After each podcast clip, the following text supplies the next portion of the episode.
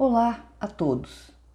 Hoje eu quero comentar algo sim extraordinário que aconteceu no domingo, dia 10 de outubro. Antes, eu só vou dar uma novamente dar uma explicada sobre a rede social Clubhouse, porque ela promoveu uma ação incrível. Por 24 horas, no dia 10, foi aberta uma sala dedicada ao tema saúde mental em apoio ao Dia Mundial de Saúde Mental, que foi institucionalizado pela Organização Mundial de Saúde, a OMS. O Clubhouse hospedou em uma sala colaboradores globais. É mais uma inovação dessa plataforma que está aí lançando recursos de conexões entre os, os usuários, eles estão sempre inovando. Você que acompanha o Saúde Mental em Foco deve estar se perguntando: mas de novo eu estou falando sobre o Clubhouse, não estamos já com muitas redes sociais? Pois é, mas justamente essa rede social foge do usual. É como se fosse um podcast que você está escutando agora, que tem como base não ser gravado. Pouquíssimas salas gravam e ainda te, são obrigados a avisar os participantes que será gravado. Mas normalmente é um podcast que você escuta, pode até participar. E eu insisto em trazer essas novidades e fazer uma diferenciação, né? O Clubhouse é uma alternativa bastante interessante. Ela não fica focando em rotinas, pessoas ou narrativas individuais como no Facebook Instagram, mas no interesse por temas, trocas e aprendizados. Não tem imagem, nada fica exposto, nada fica gravado. É um encontro. Você instala o aplicativo no celular e pode listar suas preferências por assuntos. A partir daí você verá salas de bate-papo com palestras e painéis de discussão sobre música, negócio, entretenimento, culturas e outros. E vai aparecendo a informação das salas que estão abertas naquele momento, naquela hora que você consultar. É uma fonte diferenciada de informação, de troca de ideias, que também exige atenção e cuidado com as generalizações, com os achismos, com os fanáticos, o venda de ideias sem nenhuma base científica. Como qualquer rede social, exige uma atenção, mas vale a pena prestar atenção nessa nova modalidade, é diferenciada. Há toda uma estrutura. Tem os criadores das salas, que também podem ser os moderadores, que são os que conduzem os temas. As próprias salas podem ter um objetivo e ter uma agenda de encontros as salas diárias ou ocasionais, só por causa de algum evento, ou então semanais.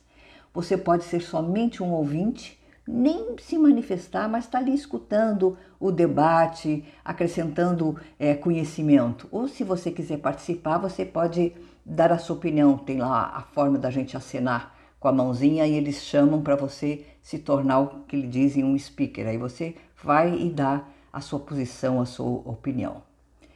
Ao instalar o programa, você faz assim como no Instagram, uma espécie de bio que eles chamam, né?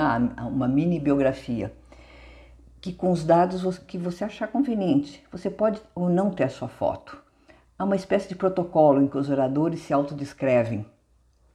Ah, eu sou Cristina Oliveira, 70 mais, cabelos brancos, olhos eh, castanhos, os cabelos é, cacheados, coisas assim de uma autodescrição.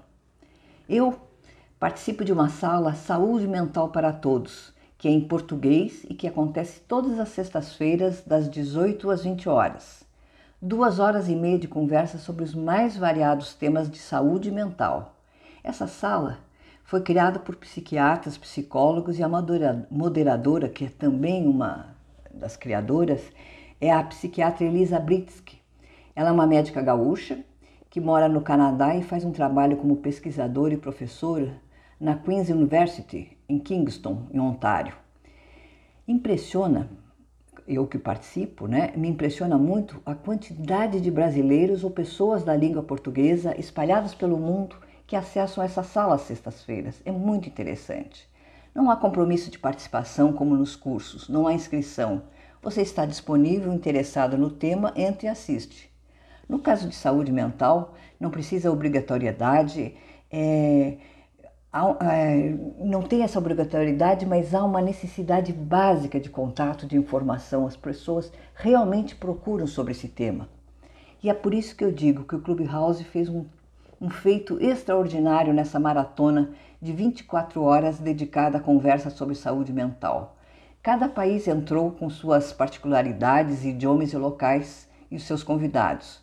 Foram diversos países. Ah, na Europa, Alemanha, Inglaterra, aqui na América teve Canadá, México, Estados Unidos, eu não sei direito qual foi aqui da América do Sul.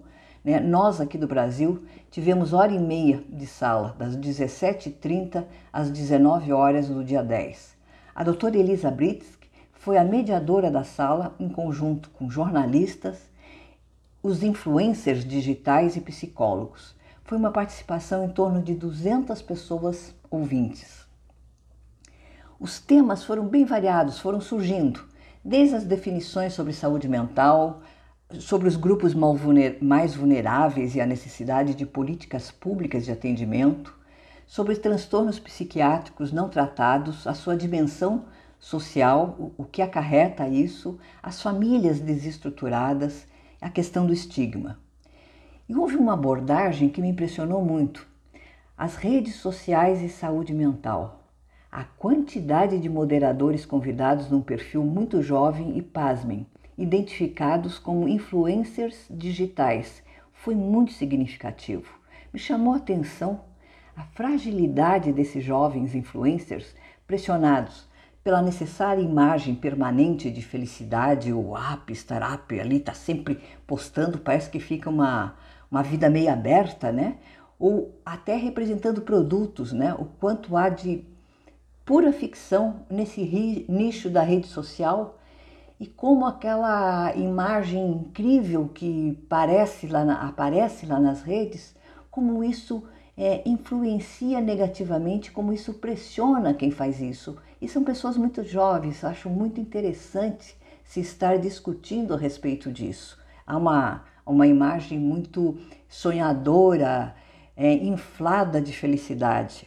Foi bastante interessante a conversa. Eu acho que é um tema específico que eu quero abordar num outro podcast, porque além dos influencers, tem é, aquele que por causa da pandemia, ou porque está muito isolado, ou porque pela sua solidão, pela própria idade, está se apegando demais às redes sociais. Então, o que pode ser bom disso e o que pode prejudicar a, a pessoa. Mas isso é tema para outra, um outro podcast.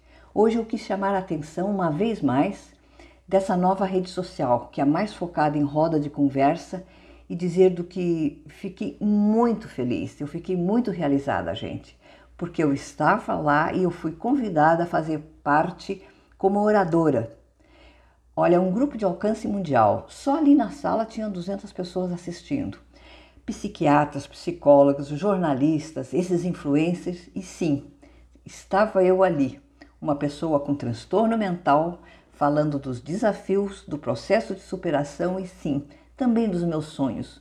Foi muito importante essa participação. Para mim foi uma abertura de porta. Foi... Gente, eu fiquei feliz em ver reconhecido os meus trabalhos, os meus projetos que estão lá no site www.cristinaoliveira.org. Conheçam lá os meus trabalhos. Eu estou muito feliz, impressionada com essa minha participação. E o meu até breve a todos.